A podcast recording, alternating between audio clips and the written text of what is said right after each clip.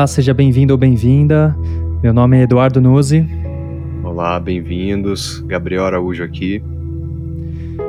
Você está ouvindo o podcast Poética e hoje falaremos sobre coragem. Como sempre, a gente sempre gosta de começar falando da etimologia da palavra. Essa é uma palavra muito, muito direta, né? Sem, sem muito problema em termos de etimologia. Coragem vem de cor, agem, né? Então seria a capacidade de agir com, com o princípio do coração. Agir pelo coração. Esse, já, esse é um tema que a gente já falou em quase todos os outros episódios, né? A importância do coração em várias tradições. Na tradição egípcia, uh, tibetana, uh, taoísta chinesa, uh, dos gregos, de Roma, muitas tradições tinham o coração como base, né? O coração como core, como é o, como centro das virtudes e, da, e do ápice da, capa, da capacidade humana. Então aí já é um ótimo ponto de partida, né? A gente vai ter, nossa, tem muito assunto para falar. Eu acho difícil a gente conseguir esgotar o tema, né? Então aqui somos dois aprendizes, uh, aprendizes da vida, né? E a gente traz um pouquinho de filosofia e de poesia, uma visão poético-filosófica para a gente refletir um pouco sobre esses temas, né? Sobre uma perspectiva um pouquinho diferente do que a gente costuma ver por aí. Mas, de novo, estamos. A, gente, a nossa ideia aqui não é esgotar o tema, né? Até porque eu, pelo menos, não sou nenhum especialista. Mas, Nem. Gabriel. Gabriel, quer, quer então fazer aí uma primeira reflexão, partindo desse princípio?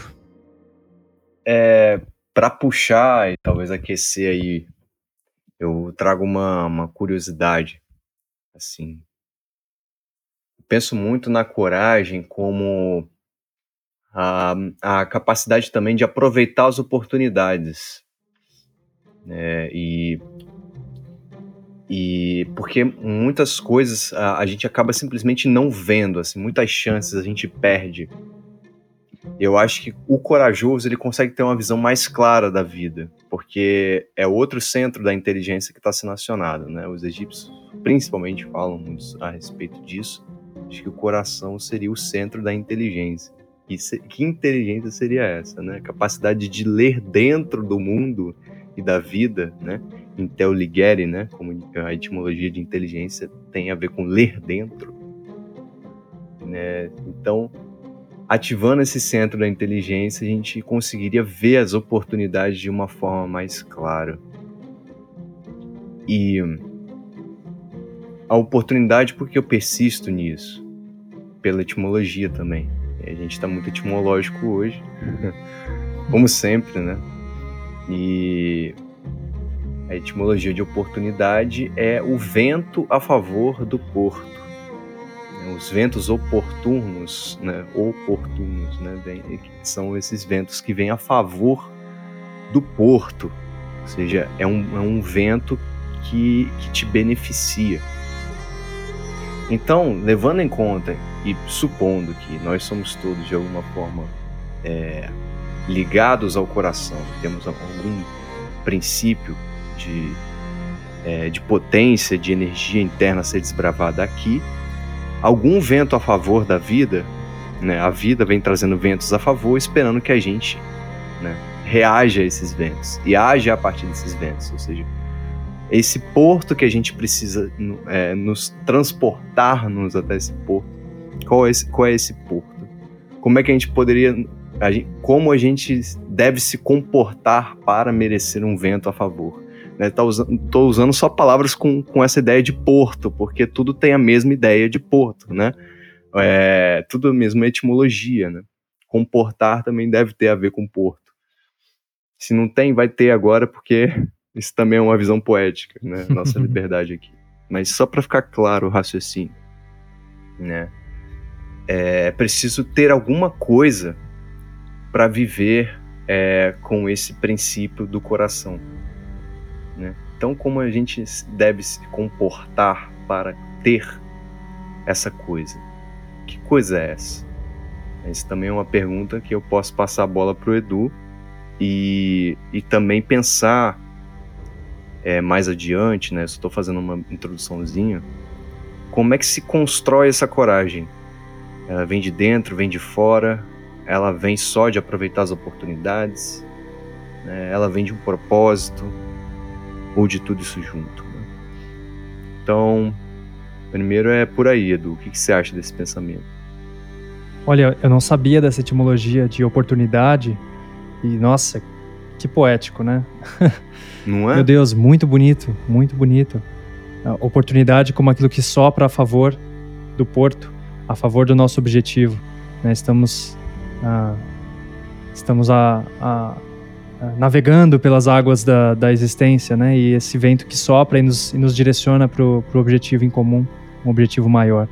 Né? E coração está muito ligado a também a lucidez, como você já falou, né? E, e realmente eu acho que é, na, na China, por exemplo, o ideograma para coração é o mesmo ideograma para mente. Olha só. Para mente lúcida, né? Não, não para a mente do cérebro, mas para a mente cheia de lucidez. Então, uh, eu acho que esse, é, esse é um ponto primordial, realmente, né? A capacidade de esvaziar o coração é a capacidade de atingir mais lucidez. E atingir mais lucidez faz com que a gente consiga traçar, caminhar o nosso caminho rumo ao objetivo de uma maneira mais pura, de uma maneira mais direta, né? sem se perder em obstáculos, sem se perder em caminhos desnecessários, né? e colhendo também os aprendizados propícios, né? essas oportunidades que surgem no nosso caminho, que comportam todas as sementes escondidas né? a cada instante. Ah, coração, core, é uma raiz aí muito interessante, né? A gente tem acordar, tem cor no meio, né? Então, despertar da consciência está ligado ao coração na raiz. Eu não sei se é essa a etimologia, mas deve ser, né? Acordar, uh, comportar, uh, recordar. Também recordar seria, eu imagino que seria algo próximo de tipo recordar, recor, né? Então você trazer de volta para o coração aquilo que estava perdido. Né? Então a ideia de que coração é mente, coração é lucidez. Quando você as coisas estão distantes do coração, as coisas perdem sentido. Né? E sentido, capacidade de dar sentido às coisas é a capacidade de sacralizar as coisas. Né? O sagrado é a função de dar sentido. Essa é uma frase, né? Mircea Eliade, eu acho, acho que é. Um pensador aí do século século 20. Então, Aqui a gente já falou sobre um monte de coisa, né? A capacidade de coração atrelada à lucidez, atrelada à oportunidade, né? esses ventos favoráveis que miram os nossos objetivos maiores, né? Porque se a gente não tiver lucidez, a gente não sabe nem para onde caminhar, né? E a partir do momento que a gente está perdido num mar e a gente se perde no horizonte, a gente olha para todos os lados e é só água, né? O vento favorável, ele pode muitas vezes nos apontar a direção. Né? Então, se a gente sabe caminhar a partir do, da natureza, olhando ali a trajetória do sol, olhando ali a trajetória do vento, né? tipo, e, e, baseando toda a nossa trajetória e as nossas escolhas a partir de, desse conhecimento do, daquilo que está em volta, a gente consegue aproximar as coisas de volta para o coração encontrar esse caminho perdido. É, complementando isso que você trouxe, é, aqueles filmes da Disney, né, que tem sempre o herói, né, é, você pode reparar, é muito difícil você achar um herói que é corajoso por natureza no início da trama. Ele sempre constrói a coragem baseado em alguma coisa que é externa a ele. E aí pode ser a natureza ao redor que ele conseguiu prestar atenção na natureza, extrair um ensinamento, mas para isso ele precisou de uma pessoa que auxiliasse ele a, a enxergar esses ensinamentos. Pode ser simplesmente uma outra pessoa que ensinou é, pontualmente uma frase marcante que fez ele mudar de, de, de ideia é, e parar de se menosprezar e sim né, enxergar o seu verdadeiro potencial enquanto herói ali. Então, é interessante pensar que a coragem ela vem sempre na relação com o outro, né? É, tanto nessa questão de trabalho em equipe, quanto essa questão de a gente estar sempre se construindo numa relação é, com o outro, né? Então, é, sobre essa questão, por exemplo, se a gente for pensar em objetivos é, de equipe, de duplas, né? se alguém tem um objetivo compartilhado com, com uma ou mais pessoas. Eu lembro muito do Napoleon Hill, que ele vai usar um conceito que eu gosto demais. Poxa, isso é muito bom. A ideia de mente mestra. Então, quando você tem um grupo de, de pessoas alinhadas no mesmo propósito, no mesmo objetivo, não é a soma das mentes, e sim é uma potência. Ou seja, não é, por exemplo, né, uma banda ali formando é, os, seu, os seus integrantes. Não é, sei lá, guitarrista, vocalista, baterista e baixista. Né? É, o ideal, ele une todo mundo numa mente compartilhada e essa mente é a potência de todas as mentes, é uma operação de elevar, de expoente, né? Então, é uma força é, de conjunto que se cria. E isso nutre a coragem. Essa força ela move ainda mais é, o coração nesse sentido da busca por esse objetivo. Então eu penso que muitas vezes, né, ou quase sempre, né, a coragem ela tem a ver com a construção conjunta, é, pensada e sentida, né, e além de, de, outras questões que a gente pode abordar, mas eu queria saber assim, o que, que você acha dessa visão? Eu acho que complementa um pouco o que você falou dessa ideia de aproximar as coisas externas do mundo ao coração também, né? Porque quebra essa essa coisa da da como é que a gente pode dizer dessa heresia da separatividade, né, que a gente já trouxe em outros momentos, né? Nós estamos dentro de um todo. Então, é imprescindível que nós façamos diálogo com esse todo a partir desse sistema do coração. Né? O que, que você acha disso, Edu? Cara, essa ideia faz muito sentido. A ideia de que a coragem ela é compartilhada e ela surge a partir de uma união entre duas ou mais pessoas ou uma circunstância entre duas ou mais coisas. Isso é muito interessante, né? Porque o coração ele sustenta o corpo. O corpo funciona não só, mas o corpo não funciona só por conta do coração, né? É toda uma é um sistema interligado em que cada parte cumpre o seu papel. O coração é o primeiro órgão a se formar no corpo. Lá no útero da mãe, né, o coração é a primeira coisa que se forma. Mas a partir dali, outras coisas são, são criadas. Né? A coragem do coração abre espaço para que outros órgãos possam surgir e cumprir os seus papéis específicos, né, que fazem jus à natureza ali de cada, uma, de cada um deles. Esse é um ponto interessante. Né? Eu lembro de uma história. Você lembra em 2018, quando teve o resgate daquelas crianças na Tailândia, na caverna da Tailândia. Lembro, lembro. Acho que esse é um, um exemplo que tem tudo a ver com isso, porque, para quem não lembra, em 2018, eu não vou saber todos os detalhes, mas algumas crianças, elas, elas tinham um time de futebol, e aí era, era, eu acho que aniversário de uma delas, e elas iam preparar uma festa de aniversário para um, um dos meninos ali do time. E aí elas foram, entraram numa caverna, uma caverna que era uma, uma caverna muito famosa, né? E tinha até muitos. Uma caverna, era uma caverna muito ligada a muitos mitos também locais. E aí eles entraram para preparar ali, provavelmente uma festa de aniversário, alguma coisa, alguma surpresa. Só que aí começou a chover. E era uma caverna muito profunda. Só que e ela não tinha muitas saídas, era uma, eram saídas muito estreitas, né? mas ela era muito, muito longa. E aí eles ficaram presos nessa caverna.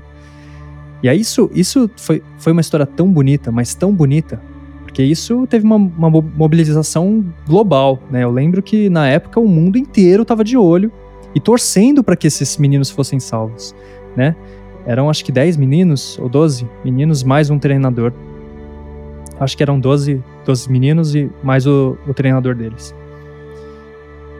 E essas, esses meninos eles ficaram uma semana sem serem descobertos e as pessoas começaram. E a, a, a for, as forças especiais da Marinha da Tailândia começaram a tentar entrar na caverna, que estava cheia de água na, já naquele momento, depois de alguns dias. E eles começaram a tentar entrar eles não estavam conseguindo entrar. E aí, eles, o governo da Tailândia foi atrás de dois mergulhadores, os dois dos mer melhores mergulhadores de caverna, porque é uma habilidade muito específica, não adianta você ser um mergulhador, você tem que ser, saber lidar muito bem com situações muito específicas ali para conseguir entrar numa caverna, né, que está submersa. E aí eles trouxeram dois desses mergulhadores e aí sim esses mergulhadores começaram a entrar Mas a chuva começou a aumentar muito. E aí, 800 metros da entrada, eles encontraram algumas pessoas. E aí eles falam: Nossa, já encontramos aqui as crianças, elas estão vivas. E aí, quando eles foram ver, eram quatro trabalhadores. Que eles tinham. Eles estavam ali, ninguém, ninguém sabia que eles tinham sumido. Isso já tinha sido, sei lá, quase uma semana que eles estavam lá. A 800 metros da entrada, né? Só que 800 metros, você andando, é relativamente tranquilo, né? Menos de um quilômetro. Agora, nadando dentro de uma caverna já é muita coisa. E aí eles foram tentar tirar os, o, esses trabalhadores de lá e foi uma coisa quase que impossível.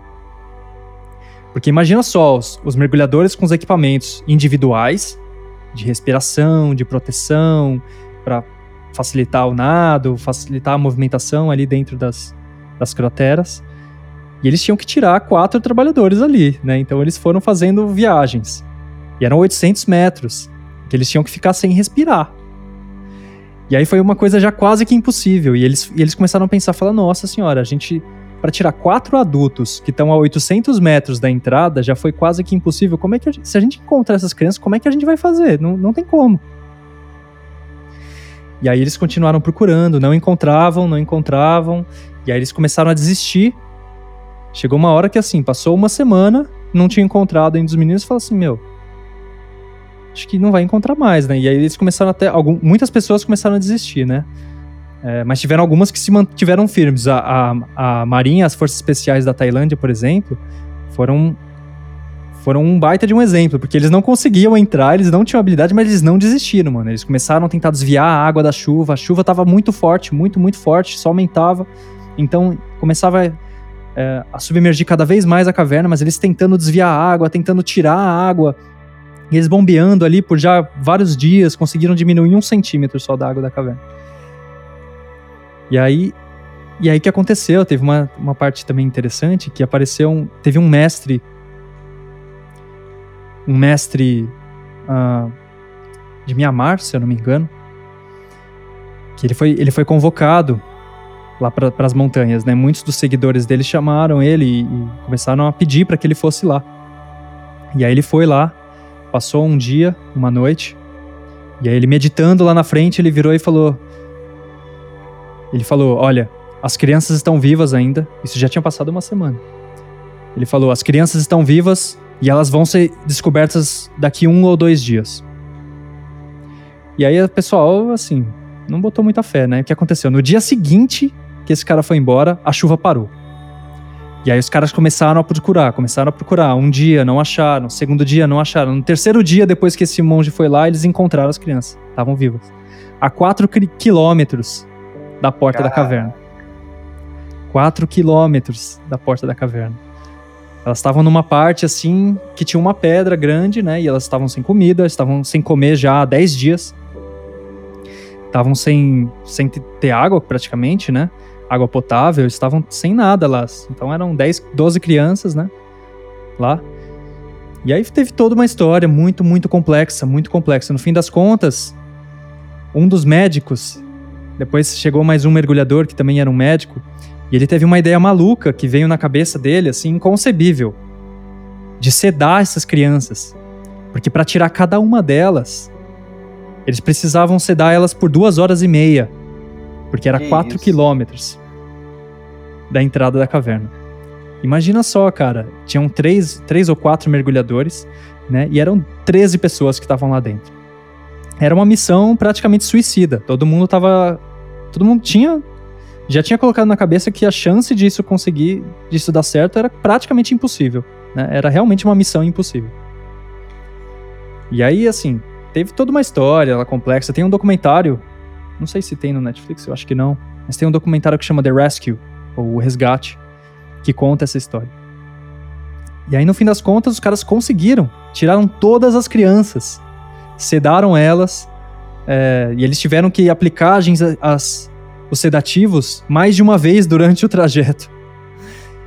Foi, assim, impressionante, impressionante, um negócio inacreditável. E todo mundo, e, e os caras, assim, quando conseguiram, eles ficaram assim, mano, eu não acredito que isso deu certo, não, não acredito que a gente conseguiu tirar to todas as crianças de lá. Teve um, um mergulhador que morreu. E elas ficaram lá, acho que por 18 dias, se eu não me engano. E, e assim, essa é uma história de que a união o fato de que por muitos momentos ali as, muitas pessoas desistiram, mas o simples fato de que estava o mundo inteiro acreditando, o mundo inteiro realmente rezando e, e pedindo para que essas, essas crianças pudessem ser resgatadas, isso trouxe muito, isso trouxe mais coragem para aquelas pessoas envolvidas, né? Tiveram, a gente, se eu não me engano, tiveram milhares de pessoas que, que se voluntariaram, que foram para lá, viajaram até lá, começaram a ajudar a pensar em estratégias, em formas de tentar resgatar. Essa foi uma, uma coragem que foi compartilhada. E por ter sido compartilhada, ela foi muito, muito maior. Né, ela se intensificou muito mais, porque era uma, uma adversidade praticamente impossível de ser superada. Mas foi. Nossa, que história, cara. Eu não lembrava desse, desse acontecimento. Assim, com tantos detalhes, eu só lembro da notícia, né? Assim, manchete. Mas isso é um exemplo da tal mente mestra, né? Quando tá todo mundo focado no objetivo, aquilo se amplifica de uma forma absoluta, assim. Tem é, e é no fim é isso que acontece, né? Quando as partes que estão envolvidas falam assim, cara, como é que isso deu certo? Né? O impossível aconteceu, né? Isso é muito sensacional. É, eu acho que tem muito também da. Uh, existe uma coragem que, que ela é nutrida por, essa coisa do conhecimento, né? Então, você vê, você mesmo trouxe aí que os melhores mergulhadores da região, né, de caverna, né, mergulhadores de caverna, né, participaram dessa empreitada toda. Ou seja, existe um conhecimento ali, né, que foi, ou seja, um preparo prévio que exige, né, primeiro é, é aquele, existe aquele processo sempre, né, de tipo, ah, eu conquistei um conhecimento agora, legal, aprendi uma coisa nova, isso me move aí adquirindo mais e mais vontade de conquistar mais conhecimento, né? Tem, tem galera que fala que isso é resultado da lei de movimento, né? Pequenos passos que vão dando, gerando resultados e a recompensa é esse estímulo de adiante. E acaba que você não sente tantos atritos. Então tem uma galera técnica que apareceu, né? E e teve a sabedoria de aplicar esse conhecimento, juntamente com outros tantos que se envolveram nisso. Imagino médicos, gente do exército, da marinha, não sei o que, os voluntários. E, cara, sensacional. Então, a coragem, eu acho que dá pra gente puxar além, então, dessa coisa do grupo, como a gente já, já, já viu desde o começo. Tem essa questão do preparo, nessa história mesmo a gente conseguiu ver, né? Preparar-se antes e anos e anos antes para uma atividade e ter uma certa maestria já gera coragem para enfrentar momentos de total imprevisto como esse, né? Então, é, além disso, é, eu acho que também eu arrisco dizer é uma tese que até passo a bola para você para ver se você concorda é, acho que a coragem, ela, ela deveria ser o objetivo principal da vida. Porque se a gente está falando que a doutrina do coração, vamos botar assim, bem entre aspas, né? É, o coração ele guarda potências que a gente não consegue compreender por agora. E se coragem tem a ver com agir com o coração, a coragem ela deve ser, ou deveria ser, o principal propósito na nossa vida. E não alcançar a felicidade, por exemplo, como muito se vende por aí. Né? Você precisa ter certas coisas para se ter felicidade. Não. Acho que o objetivo principal da vida é a coragem. Mas nesse sentido que a gente está falando. O que, que você acha? Pois é. Primeiro que surgiu um ponto interessante aí, quer dizer, vários, né? Mas o que me chamou a atenção foi de que a coragem ela necessita de algumas coisas, né? Necessita de uma certa lucidez também. Porque aí nesse caso, a coragem era muito necessária, mas a experiência e o know-how também era muito importante, né? Porque os as forças uh, as forças tailandesas, né? Elas, as forças marítimas tailandesas lá, as forças especiais, eles, eles tinham muita coragem, mas eles não tinham a capacidade técnica para salvar as crianças. E eles esbarraram num certo momento lá e não conseguiam avançar. Eles ficaram dias e dias tentando avançar de uma parte e não conseguiam. Então a primeira coisa é que a coragem deve ser acompanhada de algumas coisas, né? Para que a gente fuja de alguns perigos. Né? Platão na República dizia que existe a coragem e existe o ímpeto. O ímpeto é loucura. É você se, arremessar, se arremessar pelo, no desconhecido sem qualquer objetivo maior. Simplesmente pelo fato de você querer se arremessar e querer dar um passo para frente, né? Sem buscar um objetivo, um, um, um propósito maior. Então, coragem. Eu diria talvez que, que coragem deve, deve estar associada a propósito. Primeira coisa. A propósito e a lucidez. Né, para que a gente saiba diferenciar os momentos em que a gente precisa dar um passo para frente, ou um passo para trás, ou, um, ou ficar muitas vezes simplesmente parado. Né? Às vezes, um ato de coragem é você ficar parado. Né? No momento em que o seu impulso interior, a sua, a, o seu ímpeto interior é de, é de sair correndo ou de fazer alguma coisa, muitas vezes você não fazer nada pode salvar. Pode salvar a sua vida. E pode ser um ato de coragem, em algumas vezes. Né? Então a coragem ela tem que estar tá ligada a propósito e à lucidez, a discernimento. Né? De novo, na China, coração é mente. Então, lucidez está ligada ao coração, está ligada à coragem, que a gente saiba também discernir os momentos. Né? A coragem aplicada a cada contexto. No momento, no momento X, a coragem é se movimentar. No momento Y, a coragem é se manter parado. Que a gente saiba diferenciar esses momentos. Né? Acho que esse é um primeiro ponto. Olha, primeiro não, mais um ponto aí que a gente traz. Que eu acho que pode ser importante. Porque ímpeto é imprudência. De nada adianta eu ter a coragem de pular de, de, um, de um helicóptero sem paraquedas. Isso não, não, não, não me parece ser uma escolha muito lúcida, né? A não ser que você esteja com um paraquedas, aí tudo bem. Pode ser, aí sim é um ato de coragem lúcido, né? Agora você simplesmente se arremessar de um precipício para provar que você tem a coragem, não me parece ser um ato muito lúcido, né? É, claro que existem contextos, né? Mas Acho que esse é um ponto também que eu acho que, que eu gostaria de trazer. E aí, sobre uma, uma, outra ideia que você trouxe, de que a coragem deveria ser o objetivo da vida, eu acho essa uma ideia muito bonita, assim. E eu concordo. Não é à toa que eu já ouvi dizer, boatos, né? Não, não sei se isso é verdade ou não, mas dizem que a escola iniciática, de Pitágoras tinha três provas para você entrar. Para você fazer parte da escola, você tinha que passar por três provas. E eram três provas que não eram nem um pouco simples. A primeira delas era uma prova de coragem. Então ele, Pitágoras, ele ia te colocar numa caverna escura, sem luz, e você tinha que passar a noite lá. Que poderia ter animais selvagens, poderia acontecer alguma coisa, você poderia ser picado, ou poderia ser encontrar com um urso, um tigre, algo do tipo. Então essa era a primeira prova, você passar por você passar por uma prova de coragem. Passando disso, teria uma prova de sabedoria. Então você ia trocar uma ideia com Pitágoras. Ele ia te fazer algumas perguntas, te trazer alguns conceitos, ver como é que você conseguiria fazer as, a ligação entre uma ideia e outra, como você conseguiria transcender, né? A partir de um, um mais um, você conseguir chegar à conclusão de que seria que o resultado seria dois. Então ele ia fazer um. ia, ia ter uma prova de sabedoria. Não só de, de conhecimento, mas de, de, sabedoria. E a terceira era uma, uma prova de caridade. Que não cabe muito aqui, né? Entrar muito a fundo. Mas o, o que é mais interessante é que a primeira prova de nada adiantava. Se você tivesse sabedoria, se você fosse uma pessoa caridosa, se você não tivesse coragem, você não ia passar da primeira prova.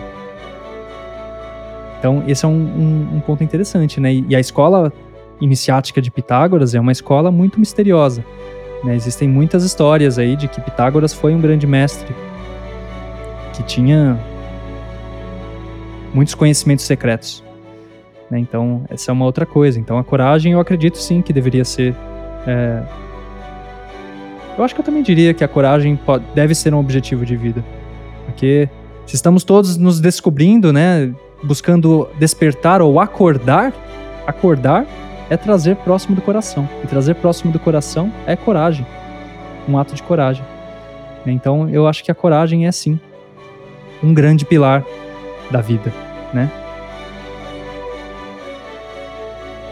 Só uma coisa interessante a respeito do Pitágoras, ele passou 20 anos no Egito. Então, é sempre bom dizer, né? Eu já disse isso antes em algum momento, eu acho.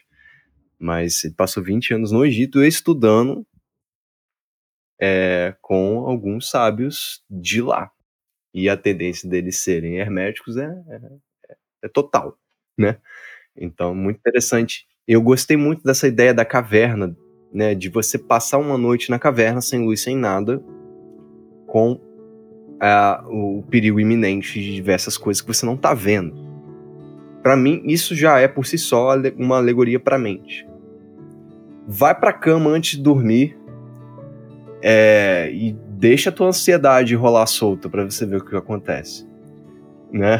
Assim, é, e, e, entenda, né, nesse processo que cada pensamento é como se fosse um desses desses bichos peçonhentos de uma caverna né? Os pensamentos negativos que eu me refiro, né? A gente não tá vendo, mas eles estão ali. E a todo momento eles podem, né, atacar a sua consciência e vir à tona. É, então, quando eles atacam a consciência, é como se você sentisse raspando na sua perna, na sua perna, numa caverna, algum bicho. Aí você toma consciência de que aquele pensamento está ali. Nossa, eu tô com um pensamento de depressão, sei lá. Aí você toma consciência que aquele pensamento estava ali na tua, na tua mente há muito tempo e ele esperou um momento propício para te encostar. Né? Então eu acho que essa caverna no escuro é muito sensacional como uma alegoria para a própria mente. E por que que isso é um exercício de coragem? Olha que sensacional. Porque a coragem seria a forma de você conseguir lidar com a sua mente, né? com esses é, bichos que existem na sua mente, que estão sempre esperando o um momento propício para virem à tona. E além disso, ela conseguiria ser a conciliadora dessa galera toda que está ali. Então é um bom ponto, talvez enxergar assim, né? É... E outra coisa que você trouxe, que eu acho importantíssimo, né? Discernir o que seria o ímpeto, né? Que você chamou de ímpeto. Eu gosto, alguns outros pensadores chamam simplesmente de impulsividade né? Quando você age achando que você está agindo pelo coração, mas você está totalmente mental. Você está tipo, eu preciso provar que eu sou corajoso. Então você já corrompeu a tal da coragem. Né? E para usar uma outra etimologia com a palavra cor, né? Com essa ideia do coração, né? Quer dizer, não sei, né? Quem colocou essa aí foi o Santo Agostinho, falando que corrupção seria romper ou quebrar o coração, né? Ou seja, quando a gente corrompe uma virtude, a gente não está agindo com o coração. É, a, a, chance é muito grande de não estarmos agindo com o coração, a gente está agindo com o nosso ego, com as nossas deficiências e propensões, como diriam os logósofos. A gente está agindo com a nossa vaidade, enfim, o que você quiser chamar. Eu acho muito importante, e eu acho que essa é a principal dificuldade nossa enquanto ser humano nesse processo de aperfeiçoamento pessoal e evolução consciente. É entender se eu de fato estou utilizando de uma virtude por simplesmente estar utilizando essa virtude, ou se essa virtude, na verdade, é, é, é um pensamento de vaidade travestido de virtude. Né? Existe muito esse, esse presépio, esse cenário, essa, esse teatro acontecendo na mente. Né? Porque, de novo, você está dentro de, um, de uma caverna escura, não dá para ver os animais que estão lá dentro, você só tem o tato. Então você não consegue discernir que animal é o que, se é peçonhento ou se não é. Então é como se fosse isso. Como é que a gente consegue discernir se eu, se eu estou sendo, sei lá, caridoso? Sei lá, me veio agora isso porque você tocou na caridade, resvalou na, na caridade rapidamente. Né? Se eu estou sendo caridoso pelo fato de ser caridoso, ou se eu estou sendo caridoso para postar no Instagram e isso acaba virando uma espécie de vaidade. Olha como eu sou caridoso, né? Então tem, isso é um exemplo meio esdrúxulo, mas é para a gente identificar facilmente, né, essa deficiência da vaidade.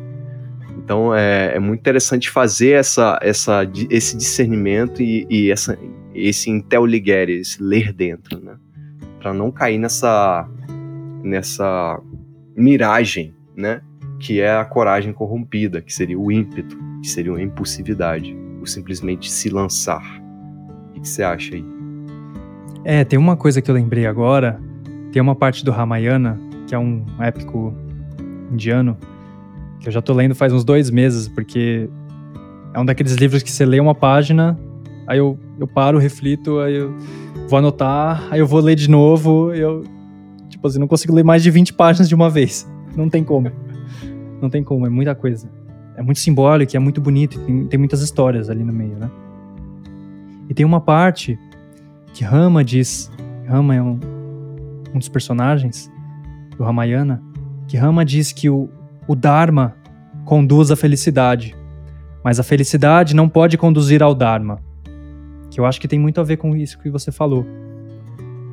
Porque o simples fato da gente buscar ser uma pessoa corajosa, se eu quero provar que eu tenho coragem, essa é uma coragem vazia. Ela não é sustentada por nenhum, nenhum objetivo. Né? Então, isso, na maioria das vezes, é um ato de vaidade. Né? Se eu quero provar para alguém que eu sou corajoso, essa coragem ela não tem um sentido. Ela não é uma coragem sagrada, porque o sagrado é a função de dar sentido. Então, é uma coragem sem sentido. Uma coragem que não é sagrada. Uma coragem que é banal. Da mesma forma, a humildade. Se eu quero provar para as pessoas que eu sou humilde, eu não sou, não sou uma pessoa humilde. A gente falou sobre um pouquinho sobre isso no último episódio, né? A história do, do sábio que carregava o porco. Tem muito a ver com isso também. Então, a, as tradições orientais, eles têm uma, uma visão um pouquinho diferente do que a gente tem aqui no Ocidente, que às vezes confunde a nossa cabeça. Então, eles dizem muito, por exemplo, o, taoísmo, muitas vezes eu já ouvi dizer que a busca da iluminação é a busca da não virtude. Em alguns contextos é, é possível encontrar esse tipo de, de, de conteúdo. Então a, busca da iluminação é, é a busca pela não virtude. Porque seria o ponto em que você já transcendeu a virtude. Você não busca a virtude em si. Você busca a virtude como um meio para você atingir a naturalidade. Para você se esvaziar de tudo aquilo que é ilusório. E a virtude ela é uma consequência né? Ou, ou melhor, ela é um meio para você atingir um, um propósito maior. Então, terei coragem para cumprir um objetivo, para alcançar o meu horizonte, né, para onde sopram esses ventos da oportunidade, né, que sopra para o meu cais, para o meu porto. Então a coragem ela é um meio, né? Por si só é uma virtude vazia, né? Uma semi-virtude ou uma anti-virtude até. Né? A humildade, quando ela ela não tem um propósito ela não serve a um propósito, também não é uma humildade sagrada. É uma, uma humildade vazia, sem significado, sem sentido. Né? De novo, se eu buscar ser uma pessoa humilde, se eu buscar só mostrar para as pessoas que sou humilde, não tem muito sentido isso, né? Seria uma pessoa vaidosa, na verdade. Né? Então, a vaidade ela se esconde por esse por esse caminho, né? A partir do momento em que eu busco a virtude, muitas vezes ou buscar mostrar que sou uma pessoa virtuosa é o momento que eu saio do caminho, que eu caio. Que eu sou amarrado pela, pela minha vaidade sem, sem perceber. Então acho que esse é, é, é um ponto que eu acho muito interessante. Que tem a ver com. Acho que é o, é o que você falou, na verdade. Né? E. Então acho que. Ah, tem uma outra coisa também que me veio agora na cabeça. O taoísmo Agora entrando aí no segundo tema, né, que você tinha falado, como a gente pode cultivar a coragem. E o taoísmo, eles têm, têm uma técnica que se chama Shinzai Fa, que é, uma, é um tipo de meditação. E numa tradução mais literal, Shinzai Fa seria a meditação de purificação do coração. Então é uma, uma, uma meditação de esvaziar a mente, esvaziar o coração de todos os anseios, de todas as ilusões. É o simples fato de você se encontrar ou se reencontrar com o vazio. Então, vazio é um conceito ali um pouquinho diferente que eles têm também, né? Então, esse fato de você. O que eles dizem é que devemos nos esvaziar ou esvaziar os nossos corações, porque a partir do momento que estamos vazios, somos preenchidos pela grande virtude humana, que é invisível a todos os sentidos. E ela é, é, é como se fosse um vaso. Né? Eles dizem que a função do vaso está, está no vazio e não no vaso em si. Né? Então o vaso ele é oco por dentro. Se ele fosse todo preenchido, ele não seria útil. Então a utilidade do vaso está no espaço vazio. A partir do momento que você esvazia aquilo que está dentro, né, o, o ar preenche, ou a terra pode preencher, e o vaso pode cumprir o seu papel. Eles dizem que da mesma forma o ser humano também. A utilidade do ser humano vem, do, vem de um coração esvaziado. Porque quando o coração está vazio, a virtude maior pode preencher esse coração. Como uma garrafa, né? Se a gente tem uma garrafa de água, quando a gente esvazia a garrafa e fecha, aquela garrafa não está vazia, ela está cheia de ar. Da mesma maneira, quando você tira a água, o ar começa a adentrar cada vez mais. Então é dessa mesma forma, vamos, conforme vamos esvaziando os nossos corações, essa virtude humana vai preenchendo o nosso coração. Isso aí é, é sensacional, porque me lembrou uma ideia do Buda que a gente até eu cheguei a mandar para você. Aquela ideia de. Eu vou até ler essa frase, porque eu acho ela, ela muito boa. Um homem disse a Buda: Eu quero a felicidade. E aí Buda respondeu: Primeiro retira o eu. Retira o eu, porque o eu é o ego. Depois retira o quero, porque é desejo. E aí repara que você só tem agora felicidade. Então isso é uma história que, que o Osho contou, né? Enfim. É, é, claro que aqui a gente está falando da ideia da felicidade, mas aí eu volto àquela noção que você trouxe aí, que a ideia da não virtude a gente não buscar a virtude, mas sim a não virtude, porque esse vazio, na verdade, é justamente essa figura do vaso, né? o coração como um vaso. É, o vazio ele é fértil para brotar é, outras coisas é, que não são é, tormento, enfim, que geralmente a, a mente planta. Né? Então, eu fiquei pensando na, na ideia de virtude é aquela ideia que a gente já chegou a falar sobre a virtude é a qualidade do homem guerreiro, né? Vir seria homem, né? É, então estou falando de etimologia mesmo, né? Então, se o homem guerreiro, qualidade do homem guerreiro, e se eu não quiser guerrear? Entende? Esse seria o vazio. Será que precisa guerrear? Você precisa de um embate, então, para conseguir a virtude? É, ou esse vazio já seria uma postura que nos é, possibilitaria essa virtude. E aí, até paradoxal pensar nesse raciocínio que eu estou fazendo agora, porque isso já pressupõe que eu estou querendo ter uma virtude. então, será que é, é, é, uma outra lógica que a gente precisa fazer para contornar essa? Né? Talvez. Né? Isso é muito interessante. E aí eu persisto também na, nessa ideia do vazio. E esse vazio que você trouxe é um conceito muito interessante, porque para alguns algumas outras tradições, né, tipo a egípcia, o coração vazio é o coração oco e sem vida. O coração vazio seria o coração da pessoa que viveu a vida do ventre, que é a vida da, da dos interesses mesquinhos, materialista, egoísta, esse que enche muito o ventre tem um coração, como que ele, eles dizem que é um coração cadáver. Ele já morreu em vida, essa pessoa já morreu em vida, ele só está sobrevivendo. Uhum. Então aqui a gente está invertendo essa lógica, propondo uma nova visão do vazio, né, né, com essa tradição mais oriental, né, dizendo que deveria ser. Não, o vazio não é prejudicial, o vazio ele é, é espaço que nutre a criação de novas coisas. Né? E eu acho interessante, talvez, também pensar nessa coisa da meditação. Né? A meditação seria esse espaço de vazio. E aí, finalizando aqui a minha, a minha exposição de ideias, é, pensando nesse ponto, o coração foi a primeira coisa que se forma, é a primeira coisa que se forma no corpo. Né? Então, ele, ele já se coloca como uma prioridade desde o início. O vazio seria a forma que nós teríamos de conseguir reverberar, deixar soar mais esse coração. O vazio seria justamente apagando os pensamentos, ou pelo menos conseguindo enxergar o espaço que há entre um pensamento e outro. Isso já é uma ponte, talvez, para esse lado mais coracional. Será que isso é um raciocínio correto? O que você acha, Edu? Sim, e isso tem a ver com recordar. Total.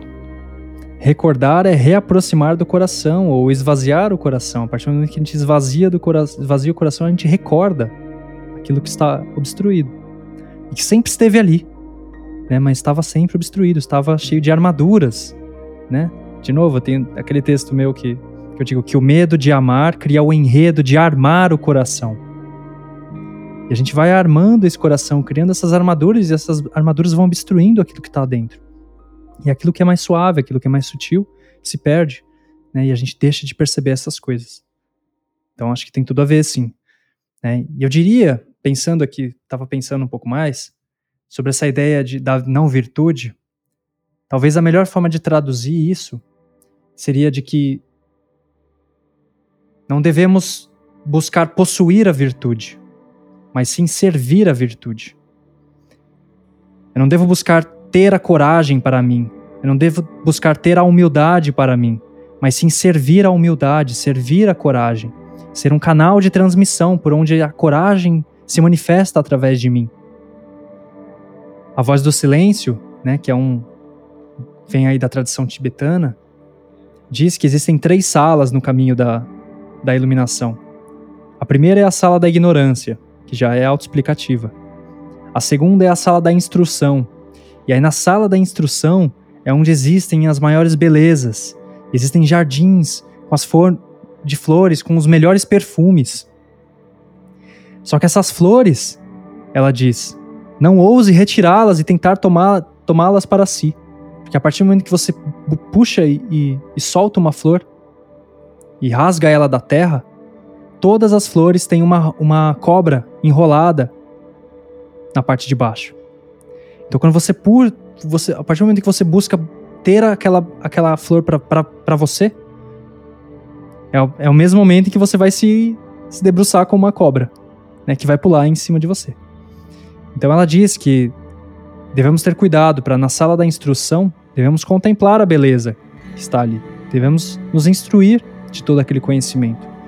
Mas devemos nunca nos esquecer de que aquela beleza não é para nós, não é para possuir, é para contemplar e para servir a beleza. E a partir do momento que a gente entende isso, a gente passa para a terceira, terceira sala, que é a sala da verdade. E aí sim, a gente se confronta e a gente se, se integra com, esses, com esse, essas virtudes. E aí sim a gente se funde com elas. Né? Porque esse é o momento em que a gente desapega de muitas coisas, que a gente se esvazia de muitas coisas e a gente se torna realmente uma virtude. Mas esse, esse momento, da, essa sala da instrução é um momento chave, né? Que acho que é isso que a gente está falando aqui. Então, essa não virtude, né, ou essa virtude, com um V maiúsculo, seria a busca não para ter uma virtude para mim, mas sim servir a virtude. Aquela tua frase que é matadora, né? Do servir. Eu acho que é bem por aí. É aquela servir para o servir, né? Isso, exatamente. É isso aí. Eu, pensando a respeito disso, muito legal, eu não conhecia essa concepção. É, as sete salas eu já li muito por alto, mas muito bom, assim, relembrar e, e da maneira como você trouxe, muito claro. É, então, talvez seria um pouco ir na contramão dessa ideia tão contemporânea que é a ideia de possuir. Eu preciso ter, né? Não ser. Né? No fim, acaba sendo isso. Mas eu, eu, lembro ainda mais, assim, mais do que essa coisa do possuir, eu lembro de um conceito que o, o Luiz Felipe Pondé fala um bocado num livro dele chamado A Era do Ressentimento. Eu digo a fonte porque foi o primeiro livro de filosofia que eu li. Eu tinha uns 15 anos para 16 e aquilo me marcou muito, que ele vai dizer assim, que o ressentimento é a forma mais invisível de cegueira. E aí ele define o que é o ressentimento. O ressentimento é uma espécie de mágoa quando você vê o outro tendo algo que você não tem. E às vezes o cara nem precisa um carro, uma camisa, uma namorada, um, qualquer coisa. E aí você cria uma espécie de, de invejinha, um ressentimento. E isso acaba é, alimentando toda essa ideia contemporânea de que é preciso ter e não ser, né? Então esse ressentimento que é a forma mais invisível de cegueira. É tão invisível que até se tratando de virtude, a gente quer ter e não servir a virtude. Isso é sensacional. É uma virada de chave legal e, e graças a essa conversa é muito bom, né? A gente já consegue é, ir inaugurando novas possibilidades, né? Servir a virtude é muito interessante porque então é como se a gente virasse do avesso toda essa lógica contemporânea, partisse da, do pressuposto de que é, de dissolução do, desse ego que é tão alimentado por essa ideia do ressentimento que o Pondé coloca, né? Então, se eu não estou servindo, é, não tô é, buscando algo simplesmente para dizer, ah, eu sou, eu sou, pô, eu, eu sou caridoso, eu sou humilde, né? No fim, né? Ou seja, me gabar de ter virtudes, ao invés de fazer isso, servir a virtude seria destruir esse ego. E aí a gente voltaria para a frase do Buda, né? Então, eu zero. Quero, não, quero é desejo. Então não tem. Então só vai sobrar a felicidade, né? Ou só vai sobrar a coragem. Eu quero ser corajoso. Não, você não. É, é como se fosse assim. Eu quero não ser, né? Você quer ter coragem, né? Então tira o eu, tira o quero, tira o ter, né? Só sobra coragem. Isso é interessante, porque a gente volta àquela estaca zero é, de que as coisas não estão longe, estão perto. A vida é perto, como diria o Milo Fernandes, né? Ele, ele falava muito a respeito disso. A vida é perto. Né? A vida está aqui, a vida está dentro de nós, não nessa coisa da busca por algo que está externo. Buscar para ter, e sim ser, simplesmente, né? Mas é uma longa jornada, eu acho.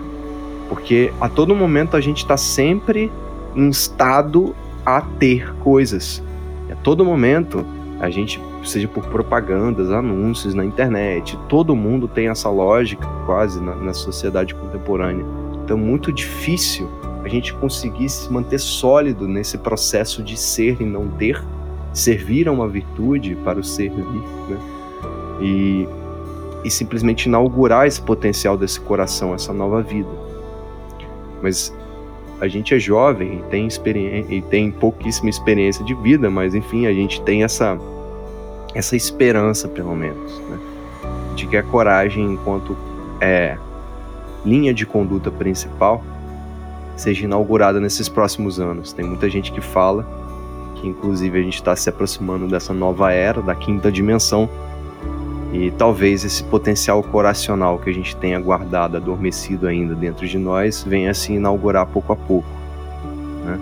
Então, que a gente consiga, a partir desse, dessa ideia de servir uma virtude, né? dissolver esse ego que nos atrapalha, que, que serve como uma armadura, como você fala, né? Eu acho muito interessante também essa, essa comparação, essa metáfora. Sim, é, e é, a armadura é o armor que impede o amor. Né? Essa é a ideia. Boa. Então, a ideia aqui tem uma história também que eu lembrei agora. Eu não lembro exatamente o contexto em que eu ouvi ela, mas existe uma história também dentro do taoísmo que existia um rei dentro de uma vila, né, dentro de um reino, e eles tinham um problema todo ano que tinham muitas chuvas. Né, e por conta da, da geografia do lugar, essas chuvas elas vinham muito forte e, ela, e elas acabavam com todas as plantações. E aí o que, que esse rei tentou fazer? Ele ergueu muralhas. E ele tentou erguer as muralhas mais altas que ele poderia. Só que aí quando chegou o ano seguinte, a água praticamente não se importou com aquelas, com aquelas muralhas. Ela dissolveu as muralhas e ainda assim destruiu todas as plantações. E isso já vinha muitos anos, que isso atrapalhava muito aquele reino. E aí chegou o príncipe, né, depois de algum tempo, né, o, o, o rei morreu e o filho dele assumiu o cargo, né, o, de rei. E aí ele teve uma ideia brilhante. Ao invés de tentar impedir a água edificando barreiras, ele construiu, ele cavou a terra e ele criou espaços vazios para redirecionar a água para os rios que estavam em volta. Então, ao invés de tentar lutar contra a água e tentar edificar mais construções dentro dos nossos corações, Muitas vezes precisamos simplesmente abrir espaço. E abrir o espaço de uma maneira lúcida que possa redirecionar todas essas ilusões e essas esses bichos, né, que nem se disse, esses bichos que estão na nossa mente, todas essas essas concepções ilusórias, né, que nos enganam, que nos impedem de ver a, a, a realidade que, que já ecoa nos nossos corações. Essas traduções dizem que essas virtudes já estão dentro de nós. A única coisa que precisamos fazer é esvaziar, é abrir espaço. E quando a gente abre espaço, essa torrente, essa chuva torrencial que vem quebrando todas as nossas plantações, que impede que a gente possa colher aquilo que a gente planta de melhor dentro de nós, que acontece a todo momento. A gente vai lá, a gente começa a plantar um pouquinho, a gente começa a fazer boas ações, e chegam essas ilusões, essas águas torrenciais que acabam com as nossas plantações. Então, o que a gente precisa fazer, o que eles dizem, é simplesmente a gente precisa abrir espaço. Abrir espaço de uma maneira lúcida para redirecionar todas essas mágoas, essas más águas, para o seu devido lugar. Eu acho interessante essa história porque é, simbolicamente falando, é, ouso dizer aqui que o muro é como se fosse essa coisa, essa vontade de ir para cima, tem a ver com uma vaidade, um crescimento vertical. E quando na verdade agir para servir essas virtudes que tem a ver com esse ritmo natural da natureza, né, seria ir para dentro, para o fundo de nós mesmos ou seja, cavar esses buracos e abrir espaço para que haja vazio. E esse vazio vai ser preenchido da forma mais natural possível. Porque, bom, existem leis universais que nos trazem o que é necessário, o que corresponde ao nosso estado de vibração. Aí tem Hermes à vontade para falar sobre isso, né? Lei de correspondência, lei de vibração, o que quiser. E então tem muito a ver, né? Deixar os rios atravessarem, as águas atravessarem, né? E serem levadas para os rios, né? Ou seja, é mais natural. A gente deve ser então mais natural. No fim, acaba sendo isso, né? Para poder inaugurar esse potencial que a gente tem. E, bom, enfim, não sei se tem mais coisas a dizer a respeito dessa história. Mas eu acho que a gente já tem o, uma boa conclusão aqui a respeito de coragem, pelo menos nesse primeiro momento, porque eu acho que é um tema que se a gente for parar para pensar e analisar um bocado mais, a gente sempre vai conseguir alguma coisa a mais. Que é um tema meio infinito, né? Mas bom, eu acho que é, o coração ele tá sempre batendo contra o nosso peito como se fosse uma pessoa que está atrás da porta querendo entrar. E a gente ouve, sente, vez ou outra, e acaba deixando ele no vácuo. Se a gente fosse o contrário e permitisse que o coração entrasse de fato na nossa morada mental, quantas coisas a gente não conseguiria, né? Mas é um processo, porque no meio disso, entre a gente e o coração que está ali batendo no nosso peito, querendo entrar na nossa mente, de fato, a gente tem uh, coisas que, pensamentos que abafam o som, né? a gente tem prioridades na vida que a gente acaba dando para coisas inúteis. Então eu acho que é um processo de aprender a ser um bom anfitrião, né? No nosso próprio coração. Então, aprender a limpar a casa antes de receber esse hóspede tão querido, eu acho que é o principal, assim, pelo menos no primeiro momento. Como a gente tem falado aqui, a importância do vazio. E lembrar que é no vazio que se fez todo o universo, todo um, essa realidade que a gente vive também. E que esse vazio permitiu a criação de um infinito. Talvez o coração ele seja esse potencial também. Ele tenha esse potencial guardado dentro dele. Claro que numa escala menor, mas vamos ser poéticos. E a gente só precisa realmente conseguir domesticar nesse sentido positivo a nossa mente, deixar a casa arrumada para permitir que ele entre. E é isso. Sim, é isso mesmo. Então, a gente está chegando aqui nos últimos minutos. Né? Então, a gente pode trazer as considerações finais. E o que eu diria também como conclusão, eu acho que é, é bem isso que você falou. Então, que a gente possa cultivar essa coragem. A gente possa, melhor ainda, servir esta coragem, né, que já reside no interior de todos nós. Que a gente possa se esvaziar de tudo aquilo que é ilusório, tudo aquilo que nos afasta e, e cria as armaduras que nos envolvem e essas armaduras que fazem com que essas águas, essas chuvas torrenciais que, que ocorrem constantemente nas nossas mentes, que a gente possa redesviar tudo isso, a gente possa abrir espaço para desviar isso para um momento mais propício, né? O taoísmo fala muito sobre o Tai Chi Chuan. Eles têm uma ideia de que você, quando você vai receber um, um golpe, você traz esse golpe para dentro, você acolhe ele, né? então você ele tem o ápice do movimento até o momento que ele vai parar e depois você vai e devolve. É um momento natural. Ele tenta aproveitar a própria força daquilo que vem contra aquilo que vai. Então, meio é essa ideia, né? Então, quando a gente consegue abrir esse espaço, a gente consegue aproveitar a própria força da chuva, o próprio movimento dessa chuva interior, dessas mágoas interiores, a gente consegue redirecionar isso para um, um momento mais propício, para um lugar mais propício. Porque tudo tem o seu lugar propício. Né? Tudo tem a sua natureza e tudo serve um propósito. Quando tudo está no seu lugar, é aí que a gente encontra o sagrado que reside em cada um de nós, em cada uma das coisas.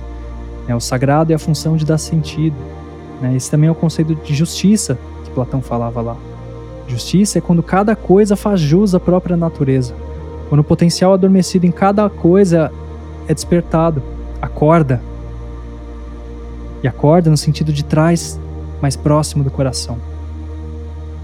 Então que a gente possa cultivar isso nas nossas vidas, né, no nosso caminhar. Porque virtude é muito diferente. Aliás, existe virtude e existe valor. O valor é aquilo que nos norteia, é a bússola interior que direciona os nossos, as nossas decisões. Mas a virtude é o passo que tem que ser dado para alcançar aquele objetivo. A virtude é uma ação que se manifesta, servindo um propósito maior.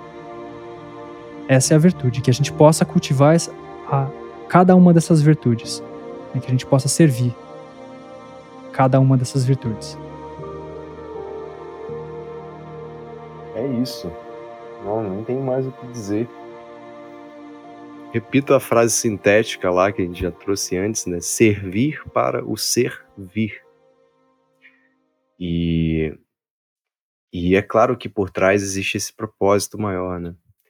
E eu persisto numa etimologia fake que eu uso para me nortear também. É fake porque não é isso, né? Mas a gente brinca, né? Interpreta da maneira que quiser. Se, se cumpre um bom objetivo, tudo bem, né?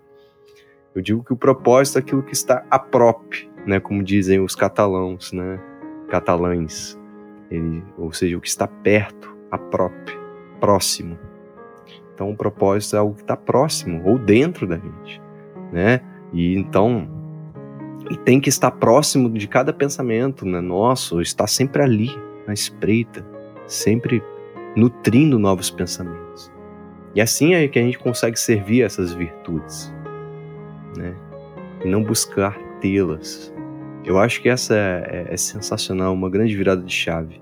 Para mim está sendo, né? de servir essas virtudes.